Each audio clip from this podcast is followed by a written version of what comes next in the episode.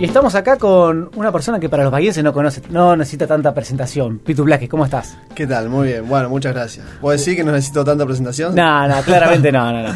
además, para aquellos pocos que no te conocen, mientras estemos hablando, ya se van a acordar que te conocían. Claro, está bien. Recién fuera de, del aire estábamos hablando de, un video que subió hace poquito y, nada, le decía lo excelente que me parece por lo que transmite, los valores, estábamos hablando, y también por lo hermoso el video. Así que contanos un poco el video para aquellos que no lo vieron. Bueno, el video fue básicamente, yo tengo una escuela de acrobacia y con mis alumnos decidimos ir a Sierra la Ventana a pasar un fin de semana allá. Y bueno, eh, Max y Mariana Celeste, que no pueden caminar, son parte de la escuela. Y les pregunté si les gustaría ir a Sierra y si les gustaría subir arriba del cerro en un atardecer me dijeron que les fascinaría. Eh, Maxi me dijo que nunca había visto uno. Mariana me dijo que hacía 21 años antes del accidente. Y Celeste, el papá, la había llevado hace 35 años en una mochilita. Y bueno, le digo, mirá, los tengo que cargar en una bolsa de papa, le digo, porque no, no, hay, no hay chance de otra forma. Ellos no importa. Ya, yo hace tres años que trabajo con ellos, son mis amigos, así que te puedes imaginar que. Y así que nada, fue un gran desafío porque Pensé que me iba a costar menos. Me costó bastante, te digo. eh, Cerro Seferino, ¿no es cierto? Cerro Seferino. Pero claro, por ahí al, tener una persona de 60, 70 kilos al hombro, se complica. Ya cuando fui a buscar, dejé a Celeste, que es la más livianita para el final. Y nada, y yo le dije, además voy a entrenar, porque me encanta, a mí me encanta todo tipo de desafíos. Y bueno, la verdad que fue una experiencia hermosa porque cuando estábamos arriba del cerro y vimos el sol que se escondía en la montaña fue como verlos a ellos, no sé, de algo tan simple que nosotros lo tenemos al alcance de todos, como subir el Cerro del Amor, que lo hemos hecho tantas veces, eh, quizás ellos nunca, nunca lo habían podido disfrutar. Las lágrimas de Maxi, por ver su primer atardecer arriba de un cerro, que ellos, son cosas que, que te llenan el alma, entonces decidimos hacer un video eh, y dar un hermoso mensaje para el, para el mundo, porque lo traté de traducir y ojalá que sea viral, pero pero más que nada es un mensaje de inclusión y un mensaje de vida, que a veces tenemos todo al alcance en la mano y nos hacemos por por cualquier pavada y nada, y ellos me enseñaron que hay que ser feliz de adentro, así que ese es el mensaje del video. A ver, cuando hablas así con personas que, hablamos de, llenar el alma y de no hacerse problemas, yo te digo lo que me pasa a mí en mi profesión de contador, ¿sí? Sí. Yo te escucho a vos, veo el video ayer a la noche viendo el video, digo, me hago problemas por cada pavada eh, y hay cosas mucho más importantes. Pero ¿sabes lo que pasa? Yo hoy llegué a la oficina hmm. y otra vez me, hice problemas por las mismas pavadas. Sí. Qué difícil a veces abstraerse del día a día y de problemas que, a ver, si uno lo piensa racionalmente, claramente no son tan importantes. Pero después el día a día uno lo inunda y, termina agobiado por esos problemas. Lo que pasa que vos tenés que, digamos, que, que saber qué problemas va a tener de acá hasta que te toque ir. Eso me dice mi psicóloga. Pero bueno, es así. De acá hasta que tengo que ir. La, la, clave está en hacerse menos problemas. La gente que es más feliz es la que menos problemas se hace. Problemas va a tener siempre. Y me parece que a veces hay que apagar un poco la cabeza. Y más te debe costar un montón, porque siendo contador, ¿entendés? Y, más que nada sentir, sentir de corazón. De que a mí también me cuesta un ejercicio constante todos los días. Quizás me cuesta mucho menos de que los conocía a ellos. Eh, y soy mucho más feliz de que lo conocía a ellos. Pero, pero nada, se puede, es un, es un poquito. Hay un libro que habla que, que, al, que al cerebro lo entrenás. Si vos de chiquito, ante una situación de, de estrés o de algo, estabas acostumbrado a llorar, de grande lo más probable es que llores. Entonces, cambiar ese mecanismo porque dice que el cerebro gasta la menos energía posible. Entonces, ya conoces ese camino de llanto, de qué preocupación que yo, entonces va a ir ahí.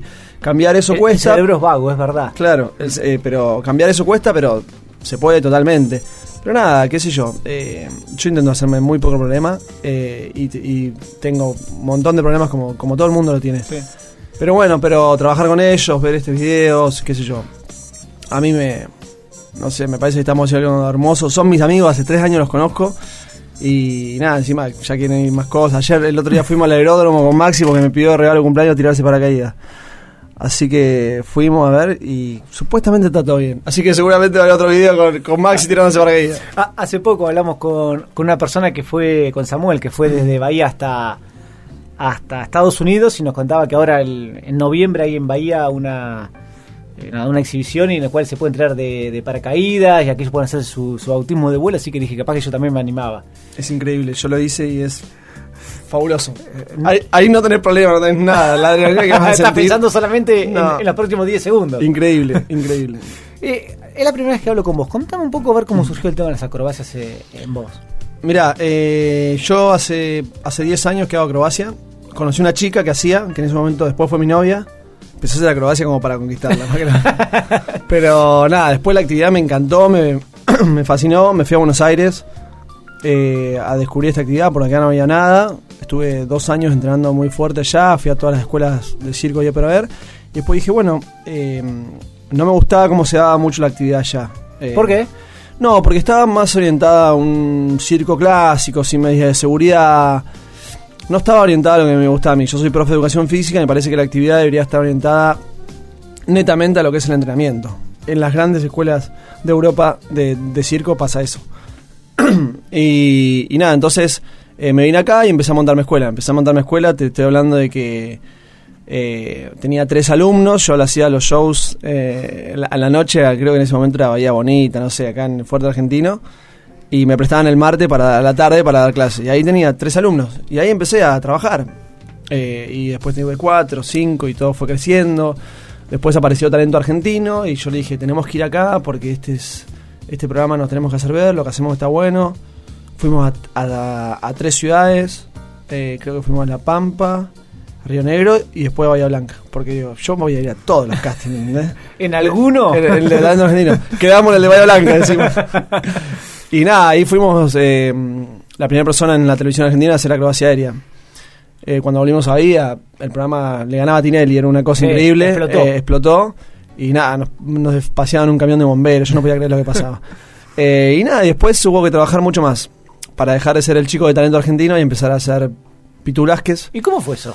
Porque, a ver, es verdad, digamos, a ver, cuando uno eh, arranca de cero, el, el, el próximo escalón quizás es fácil de llegar o más rápido. Mm. Pero que ya cuando estás en la mitad de la escalera o a lo último, es como que cada escalón es, eh, es más alto. Sí, eh, nada, hubo que trabajar, seguir entrenando, ir a muchos castings, después quedé en extravaganza, estuve un año y medio ahí haciendo temporada. Mi escuela nunca la descuidé, siempre fue creciendo cada vez más. Fue, fue lo que me permitió ser lo que soy. Eh, gracias a la cantidad de alumnos que, que vienen, pude formar mi escuela propia. Pero hubo que trabajar mucho, muchísimo más. Eh, uno cree que un- sale en la televisión y todo se le hace fácil. No es así. Quizás la gente tiene ese preconcepto Porque que por es- desconocimiento, más Sí, que nada. por reconocimiento, pero la realidad es que hasta el día de hoy, eh, entre nosotros el teléfono no es que explota. Yo voy y la sigo remando. Nosotros tenemos una obra con los chicos que se llama Hermosamente Diferente, que, hace, que tenemos cinco números de acrobacia inclusiva y peleamos por ser una alternativa teatral. Teatral, se me trabó. De chiquito fue tartamudo yo. Eh, y nada, y entonces vamos, intentamos hablar con una productora. Yo fui a Buenos Aires a hacer un poco de, mm, de fama, porque es muy difícil que, que una persona un empresario o algo apueste a vos si no sos conocido. Generalmente le va a poner la plata a Moria Kazam y no a Pitulas, que más allá de que la calidad del producto sea hermoso, Sí. porque lo presentamos seis veces en Bahía Blanca y la gente terminó parada aplaudiendo pie y eso no los quita nadie. Pero bueno, peleamos por eso, por, por tener trabajo, el trabajo dignifica. Ellos hacen más de 20 años que no tienen trabajo. Y son artistas, pero de la hostia. Desde la primera vez que los vi me di cuenta que eran artistas increíbles. ¿Y cómo fue la respuesta que tuviste? ¿De ellos? Sí. No, ellos, ellos son los que quieren. Sí. O sea, ellos son los que les encantaría ir todos los días al teatro a trabajar. A mí también, obviamente, es un sueño compartido. No, no, me refiero a, a cuando vas a tocar las puertas a Buenos Aires. Ah, es todo muy complicado. Ah. Tenés que tocar 28.500 puertas, pero es, es, es- siempre es así. Yo, El área del artista, digamos. es, es así. Yo, El Digo- del artista y del todo que labura. sí, es, es como todo. Es, a mí, por lo menos, el único camino que sé es eh, ir para adelante y, y tratar de, de ir, de ir, de ir, de ir. ¿Qué sé yo? Yo, por ejemplo, eh, cuando fui a Buenos Aires, hicimos el número de acrobacia con Mariana, algo hermoso habíamos creado. Con Mariana dijimos, esto lo tiene que conocer todo el mundo, es un mensaje increíble. No solo para las personas que nos creemos normales, sino para un montón de gente que está en silla de ruedas que puede hacer un montón de cosas, porque no había un antecedente a nivel mundial de que gente que no puede caminar haga acrobacia aérea. Bueno, y empezamos, hicimos un video y empezamos a golpear y el, y el video es fabuloso, pero no nos daban bolilla, porque la gente no está acostumbrada. Entonces en un momento digo, bueno, pasó, yo conozco un productor que lo conocía de talento argentino y que hacía un programa combate. Entonces digo, escuchá, programa de actividad física y deporte. Le digo, yo soy ideal para este programa, pero a mí lo que me interesa es mostrar esto. Yo entro con la única condición que me deje mostrar esto. Bueno, Pitu, que esto que el otro. Entré al programa, la semana y media me liquido la rodilla, yo me quería morir. Bueno, después me recupero, eh, termino el programa y en el medio del programa ya me dice, no, pero no sé si lo vamos a mostrar. Digo, mira, Eh, Era la condición. Claro, ¿podés ser el, el- el- el primer productor en la televisión argentina en mostrar algo así? ¿O tengo que ir a llamar a otro? Decirlo vos. Y desde ahí que le toqué eso, él dijo, bueno, lo hacemos. Y fue increíble. Cada número de acrobacia inclusiva, acrobacia inclusiva que hicimos fue pico de rating. Después el programa me enganchó, el programa cambió un poco, renuncié, me fui porque ya no, no, no concordaba con un montón de valores y principios que yo tengo. y bueno, y a, y a seguir. ¿Con, con cuáles? Eh, es muy es muy crudo el, Por, por eso te pregunto. el, el- el medio. A- así no, así Eh, no hablamos una entrevista de cassette, sino sacar Claro. un juego de cassette. Es difícil porque estás en un, por ahí en un ambiente donde mucha gente, por tener cierto nivel de popularidad o fama, eh, se transgiversa los valores de las personas. Y vos sabés que mm, lo vivís todo el tiempo, eso ahí. Entonces, como si la fama fuera la felicidad. Como si la fama fuera el camino. Sí, el- o el fin, más que nada. O, el- el todo. Entonces, con tal de ser famoso, eh, hago cualquier cosa. Y me parece que por ahí no va. No sé. Yo entraba a un canal de televisión y mis mismos compañeros, había gente de limpieza eh, trabajando y no lo saludaban. Entonces, de ese lugar ya hay muchas cosas que, que no concuerdan conmigo. Al, principio, si bien era todo diferente, porque era un, programa más de, de- actividad física, todo. Pero no tiene nada que ver con, con la producción o la gente que arma el programa, es la gente que va al programa y, y los intereses de las personas. Eso pasa en la sociedad también, no es que eh, solamente pasa en la televisión. Pero ese, ese medio sí es bastante. Hay mucho ego, muchísimo ego y, y quizás no se valoran un montón de cosas como las cosas sencillas. Y la gente que, que empieza a ser más popular o más famosa, después se termina como. Por la experiencia que yo tengo, que he visto, termina como quedando sola porque te empezás a alejar de tus raíces, de tus valores, de tus amistades. Y la gente que se te acerca es por interés. Vos sabés que mientras estabas hablando a mí se me ocurrían varios ejemplos de, de- de mi vida personal, quizás no, no tan, a ver, exagerados por llevarlo a un extremo, pero creo que egos están en toda la parte de nuestra sociedad. Obvio. Y, y a ver, lo que vos decís de, a ver, buscar la fama como fin o de buscar, eh, a ver, yo colaboro con un club, País del Mm. Norte, ¿sí? Sí. Eh, y por ahí la discusión con los padres es, a ver, que los chicos se diviertan, aprendan a jugar y que no ganar sea el, el fin en sí mismo, sino que si ganan, que sea una consecuencia de que sea un lindo grupo de, Claro. de amigos que, que se diviertan y que gracias a que haber aprendido a jugar al básquet, ¿sí? Sí. O aquellos que hacen dinero, que no está nada mal hacer dinero, pero que digamos eh, el dinero que, que hicieron sea bien habido. Claro. ¿sí? O sea, que el camino sea más importante que el fin. Sí, na- naturalmente es eso. El, el- es dif- primero disfrutar el camino. Clave. Y porque si no disfrutar el camino, el, el objetivo dura muy poquito. o sea, Y, entonces. y constantemente te lo vas modificando. No, y constantemente te lo vas modificando. Y seguro, y, y segundo, sí, es, es mantener lo- yo- mis chicos. Son excluidos de la sociedad. Porque es así, por ignorancia, no porque la sociedad sea mala, por ignorancia, Claro. porque no tienen un hermano, porque tienen un amigo que no están en silla de ruedas. Y son personas que deberían estar totalmente incluidas. ¿Por qué? Porque tienen los valores que a este mundo le hace falta, porque tienen amor, porque son solidarios, porque son honestos, porque tienen esfuerzo, tienen valentía, porque eh, tratan las personas igual igual. Entonces, vos cuando decís, ¿qué requerís de un amigo? ¿Qué requerís de un familiar? Requerís eso, esos valores. ¿Qué me importa si no puede caminar o no? Entonces, educar a los, a los chicos, desde un deporte o lo que sea, de que lo más importante es eso. Sin Porque la la plata, la fama, la popularidad no es la felicidad. Y te puedo asegurar que conozco un montón de gente con muchísima plata y con muchísima fama y que no son felices.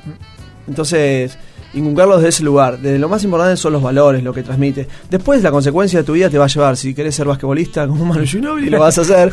Y si vas a ganar Uno dinero con eso, está perfecto que así sea. Sí. Eh, ni más ni menos. Pero para mí lo más importante es eso. Por lo menos en mi escuela tratamos siempre de, de trabajar desde ese lugar. Y ya me contaste cómo surgió el tema de las acrobacias. ¿Cómo surgió el tema de la acrobacia inclusiva? Mira, eh, yo estaba un día en mi casa, em, pongo la paga de mate como siempre, abro la compu y recibo un mail que decía, me cansé del suelo, quiero volar. Había una dirección, entonces me presento a esa dirección y había tres personas en silla de ruedas que estaban bailando eh, con un grupo de danza. Yo no la podía creer. Naturalmente no la podía creer y ahí dije, no pude creer, me emocioné totalmente porque veía arte en ellos. Digo, fíjate cómo gente que tiene tan poco movimiento puede transmitir tanto. Es increíble. Obviamente me presenté, nada, yo soy bastante cara rota, de grande, antes era muy tímido. Eh, y le digo, ¿quién fue? Y Maxi, que tiene parálisis cerebral, que puede mover tres dedos bien de su mano. Eh, con esos tres dedos escribió ese mail. Y así que lo llevé a mi escuela automáticamente y empezamos a crear.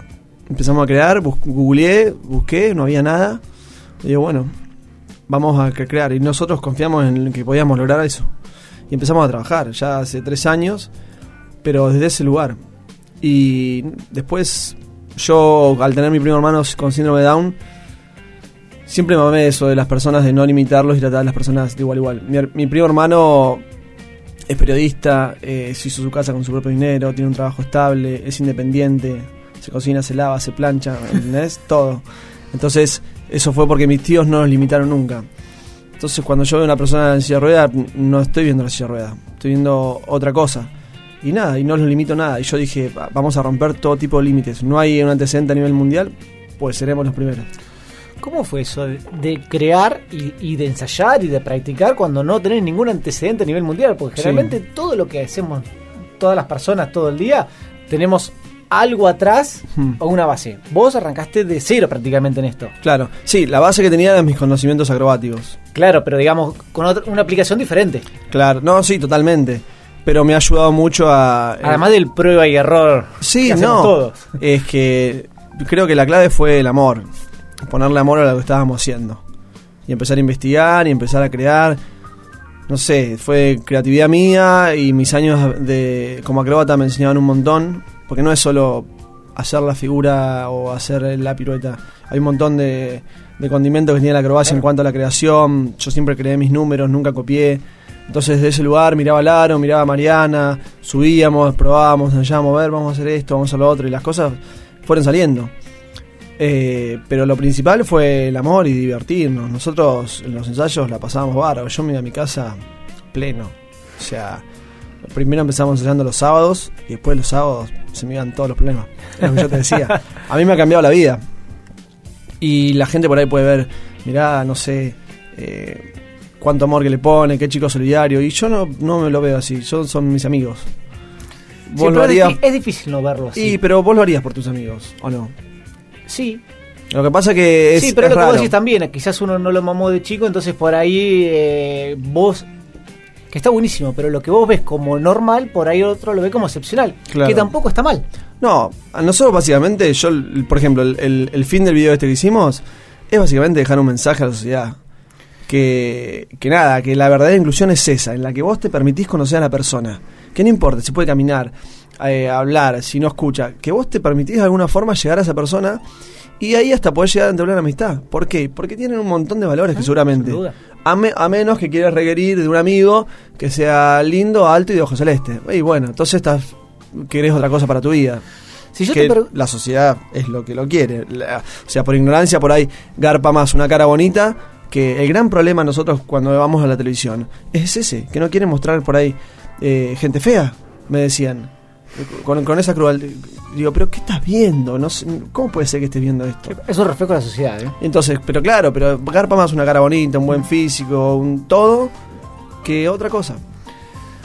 Si yo te pregunto qué sueño tenés, pero no un sueño así, bueno, nada, quiero una sociedad que no sea, que no miren a todos rubio de ojos celestes, sino un sueño que vos digas, a ver, este es el sueño y el objetivo que yo quiero en lo laboral, con la inclusión o con lo que sea. Sí. Sí. De acá quiero, no sé, mostrar esto en tal lado o hacer esto. Sí. ¿Cuál es tu sueño?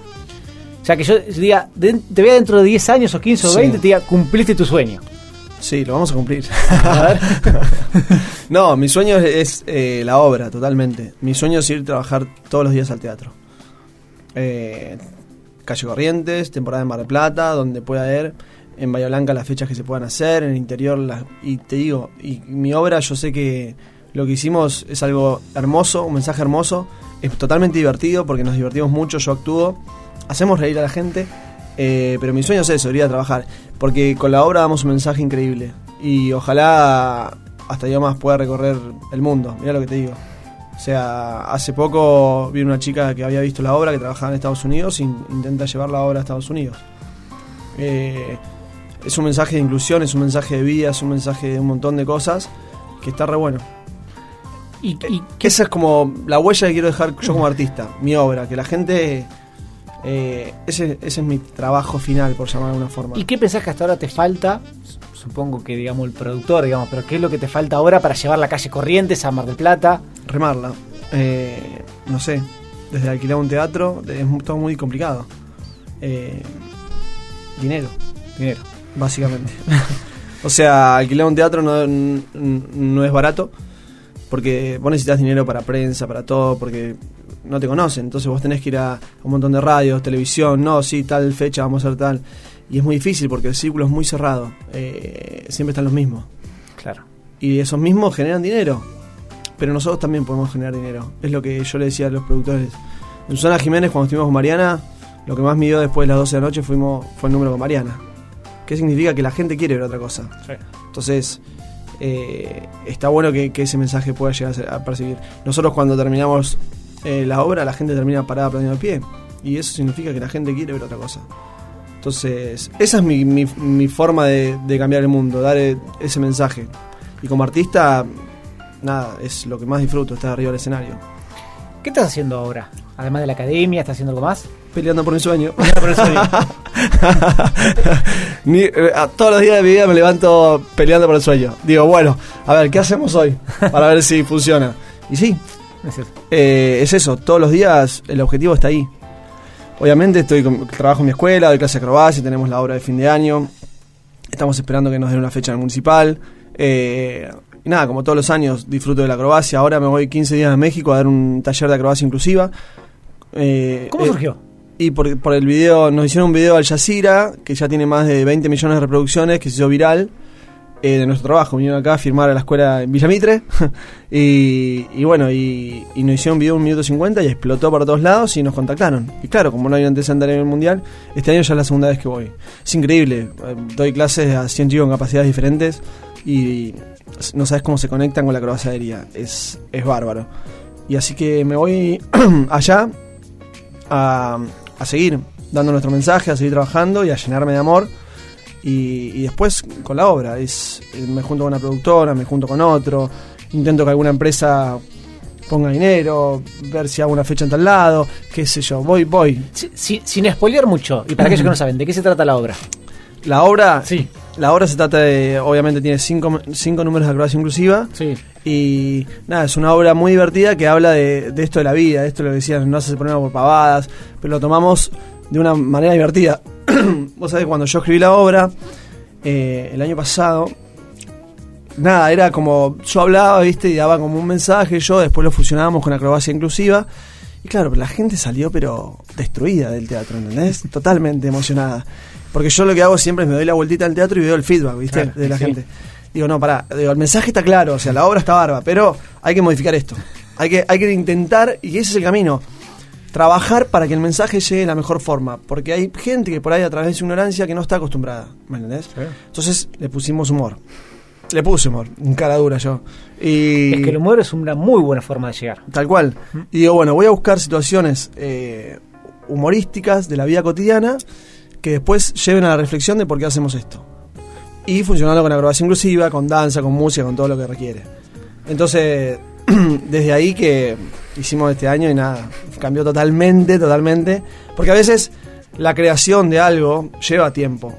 Entonces, y quizás la obra que está acá sufra modificaciones. Claro. Pero todo el tiempo, no sé, nosotros, por ejemplo, cuando estábamos en nuestra avanza, lo que pasa es que esa es la posibilidad de trabajar. Si vos tenés 60 funciones, a la número 60, ¿sabes las cosas que se agregaron y cómo queda la obra? Queda ensamblada perfecta. Si vos tenés 5, 6 funciones, como tuvimos acá en Bahía Blanca, con, es muy difícil. Ahora, si vos tenés que ir a trabajar todos los días o tenés un mes y, te bancan un mes para ir a ensayar todos los días con, tu cuerpo, con los artistas, la obra cambia totalmente. Lo que pasa es que a veces conseguir ese mes, eh, bancarlo, por eso te digo, es bastante complicado. Se puede, seguro. ¿Cómo lo voy a hacer? Y yendo para adelante, no, no sé, no es que tengo la fórmula magia. Eh, intentar hacer otra otra otro, otra fecha, intentar meter una fecha en Buenos Aires, eh, trabajar para que la fecha que sea en Buenos Aires explote, que la gente hable de nosotros. Eh, no sé, qué sé yo, pero lo disfruto, yo disfruto absolutamente todo. Está buenísimo eso, trabajar y disfrutar está buenísimo. Para mí es la clave. Pitu, para terminar, tres preguntas te hago. Nada que ver con lo que estamos hablando, pero generalmente le hago a, los entrevistados. Una, tú que no lo hice, es ¿a quién admiras? Fua, tanta gente. A ver, si me vas a decir alguien de tu entorno, quiero que me diga alguien que lo, que lo del resto de las personas también lo conozca. Bien. Ah, tiene que conocer el. Bueno. No, por eso, si me decían a mi abuela, ¿sí? No, también mi- quiero que me digas algún referente que vos decís, bueno, nada. No, mi familia obviamente es, es admiración total, mis amigos, pero yo soy muy deportista. Eh, ¿Jugaste al básquet? sí, admiro profundamente a Manuel Ginóbili.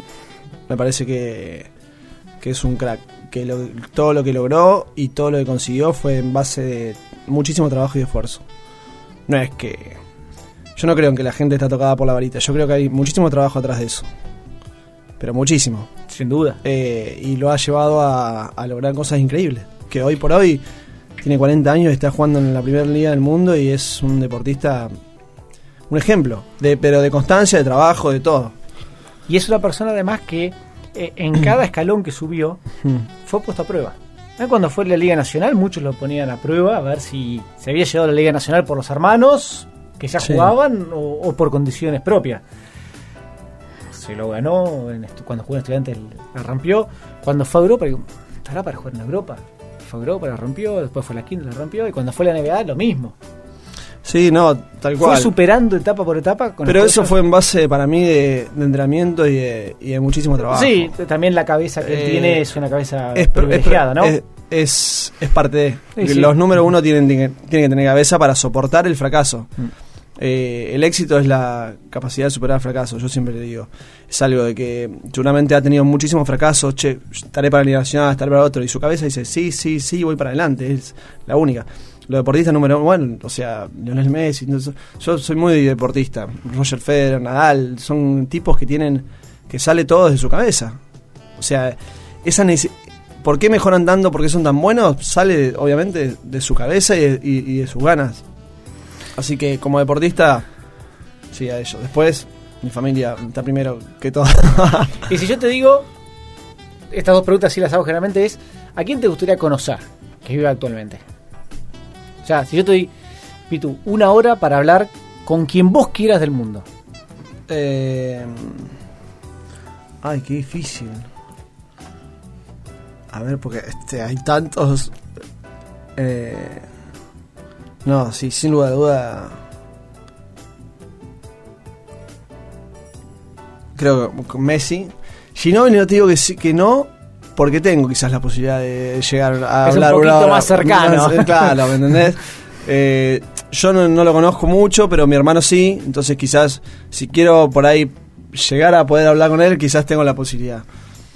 Pero, pero sí, Messi sería una de, de- es que soy muy deportista, no puedo pensar en otra cosa del deporte. Me, de- de- me fascina. Creo que el deporte educa, inculca los valores, duda. tiene un montón de cosas. Eh, tiene otros montón de cosas por ahí malas que, que es a corregir, pero sí, yo creo que sí, Lionel Messi. Y si te doy una máquina del tiempo y te digo, podés conocer a cualquiera en toda la historia de la humanidad, Eh, me gustaría ver. y ya no te complico más la vida, esta era la última. ¿eh? No, no, no, me, me- me mataste porque nunca me hicieron este, este tipo de preguntas. Mi tatara, tatara, tatara, tatara, abuelo. Pero, eh, a ver, pará. Eh, no sé, porque encima en acrobacia es muy complicado tener como un referente o esas cosas. Pero, no sé, la madre Teresa. Una hora con la Sí, madre sí, Teresa. sin duda. A ver Sin qué duda. onda. Es uno de los personajes a Sí, conocer. sí, yo creo que sí. Eh, me hubiese encantado, me parece que una persona así vale la pena charlar más de una hora. Sí. Pero Pitu, antes de irnos, por favor, para aquellos que, que no saben, recordando dónde podemos ver los videos. ¿eh? Bien. Creo que está bueno para, para así la gente sabe lo que Sí. haces, ver el video que, que comentamos tanto de Sierra como, como todos los otros que están. todo nuestro trabajo. Sí. Eh, en mi fanpage, en el Facebook, Bien. ahí subí el video, también en mi canal de YouTube. Y bueno, mis redes sociales en Instagram y Twitter son Pitulasques. Bien. Eh, así que Pitulasques, largue las veces con Z. Ahí pueden ver un, un hermoso video y si les gusta, eh, que lo compartan. Ya, mirá, en tres días lo compartieron como 1500 personas. Espectacular. Y creo que son todos de acá de Bahía. Pitu, muchísimas gracias. ¿eh? No, bueno, gracias a vos.